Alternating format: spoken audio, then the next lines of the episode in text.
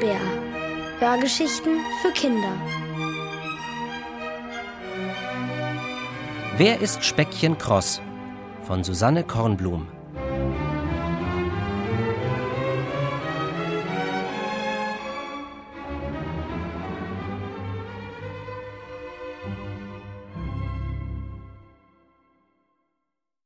Speckchen Kross ist ein Geizhals. Leider habe ich es nicht sofort bemerkt. Natürlich nicht. Ein Geizhals, der gleich jedem als Geizhals auffällt, wäre ja ein ziemlich gewöhnlicher Geizhals. Mein Freund Speckchen aber ist ein ganz hinterhältiger Kerl. Hey, Rolli! brüllte er eines Tages aus seinem Zimmerfenster zu mir hinunter auf die Straße. Ich habe ein Geschenk für dich. Das hätte mich stutzig machen sollen. Denn ausgerechnet Speckchen Kross verschenkte nie etwas. Jedenfalls nicht ohne Grund. Vergnügt pfeifend öffnete er mir gleich darauf die Tür und führte mich in sein Zimmer. Die Regale waren fast leer, und auf dem Teppich standen zwei große Pappkartons, die mit Puppen und Schaukelpferden bedruckt waren.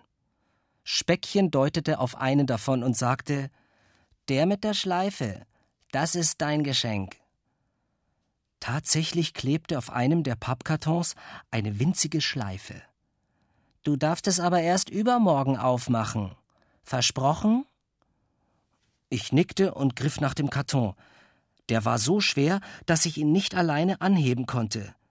Meine Verblüffung über Speckchens Großzügigkeit wich einer nagenden Neugier. Was hatte er da bloß verpackt? Einen Dinosaurierschädel? Einen Grabstein? Oder ein Aquarium voll mit Wasser? Ich schlug vor, das Geschenk erst übermorgen abzuholen.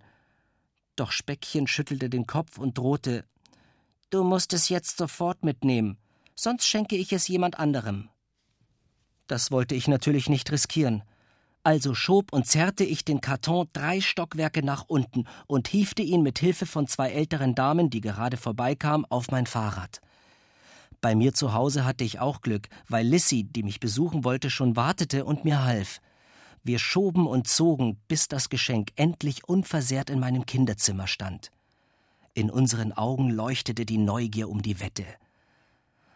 Warum darfst du ihn erst übermorgen aufmachen? forschte Lissy nach.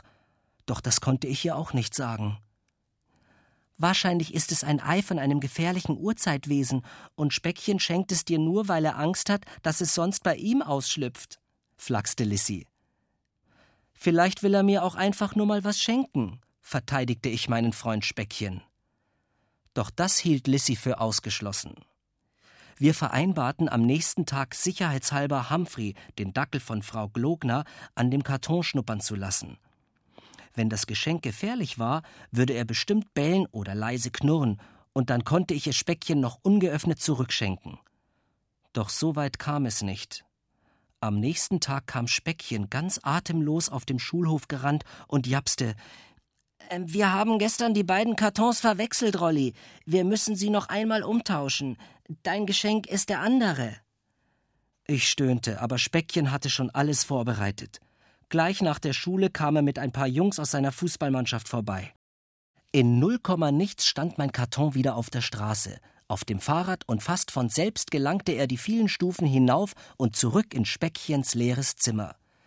Gewissenhaft pulte Speckchen die winzige Schleife von der Pappe und klebte sie auf den anderen Karton. Das ist deiner, aber erst morgen aufmachen. Ich nickte. Zusammen mit dem Torwart, dem Mittelstürmer und einem Verteidiger wollte ich mein Geschenk nach unten tragen.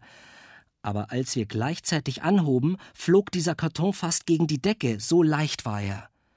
Die Jungs lachten nur und fuhren dann zum Training. Ich schwang mich aufs Fahrrad und fuhr mit dem großen Geschenk nach Hause. Dort stellte ich es wieder an die gleiche Stelle im Kinderzimmer und rührte es nicht an. Versprochen ist versprochen. Meine Neugier war inzwischen ohnehin fast verschwunden. Jetzt interessierte mich vielmehr, was Speckchen mit diesem ganzen Theater bezweckt hatte. Auch Lissy, der ich vom Umtausch der Kartons erzählt hatte, konnte sich die Sache nicht erklären. Die erste heiße Spur entdeckte ich im Briefkasten. Zwischen den weißen Umschlägen fiel mir ein brauner Zettel entgegen, bedruckt mit einer Puppe und einem Schaukelpferd. Wir sammeln Spielzeug für Kinder im Waisenheim, stand auf dem Zettel. Ich rannte in mein Zimmer und verglich das Schaukelpferd mit den Pferden von meinem Karton. Es waren tatsächlich die gleichen Bilder. Dann prüfte ich die Abholtermine. In unserer Straße sollte erst nächste Woche gesammelt werden, aber der Termin für Speckchenstraße war schon gestern gewesen. Offenbar hatte Speckchen alles eingepackt, um es bei mir zu verstecken, damit es nicht in die Sammlung gerät. Aber wozu? Niemand konnte ihn zwingen, sein ganzes Spielzeug zu spenden. Auf dem Zettel wurde nur höflich darum gebeten, Spielzeug, das man selbst nicht mehr gebrauchen konnte, in die Kartons zu packen. Es musste also noch etwas anderes dahinter stecken. Am nächsten Tag war es endlich soweit, und ich durfte das Geschenk aufmachen. Zwischen zusammengeknüllten Zeitungsseiten fand ich in dem großen Karton nichts als ein daumennagelgroßes Spielzeugauto. Fast hätte ich es gar nicht entdeckt, so klein war es. Ich steckte es in die Hosentasche und zeigte es Lissy auf dem Weg zur Schule. Die Sache wurde uns beiden immer rätselhafter. Gespannt warteten wir auf Speckchen. Überraschend kam er heute zusammen mit Lena, seiner heimlichen Liebe, auf den Schulhof spaziert. Vielen Dank für das Auto, rief ich ihm entgegen. Speckchen lächelte etwas verkrampft. Was denn für ein Auto? Wollte Lena wissen. Sie warf Speckchen einen anerkennenden Blick zu und erklärte mir, er hat sein ganzes Spielzeug in die Sammlung gegeben. Ich hätte nie gedacht, dass ausgerechnet Speckchen sein Spielzeug spendet. Wir haben es zusammen eingepackt. Sein Zimmer ist fast leer. Speckchen senkte bescheiden seinen Blick. Ach, so war das. Lissy und ich grinsten uns an.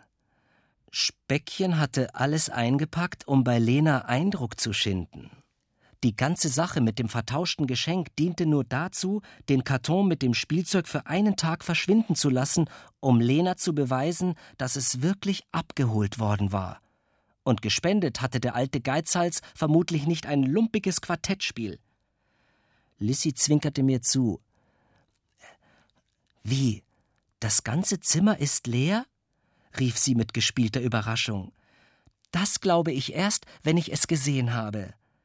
Lena sah Speckchen erwartungsvoll an. Er wand sich. Ich muss heute Nachmittag zum Training, aber ihr könnt ja so um fünf kommen, schlug er vor. Dabei wusste ich genau, dass er freitags nie Training hatte. Wahrscheinlich brauchte Speckchen die Zeit, um alle seine Sachen wieder aus dem Regal zu räumen und unter dem Bett zu verstecken. Lissy, Lena und ich verabredeten uns nach der Schule bei mir. Wir spielten den ganzen Nachmittag mit meinem Spielzeug, für das wir eigentlich längst zu alt waren, und packten es dann in einen Karton für die Sammlung. Und weil das so viel Spaß machte, haben wir leider ganz vergessen, um fünf Uhr bei Speckchen vorbeizugehen.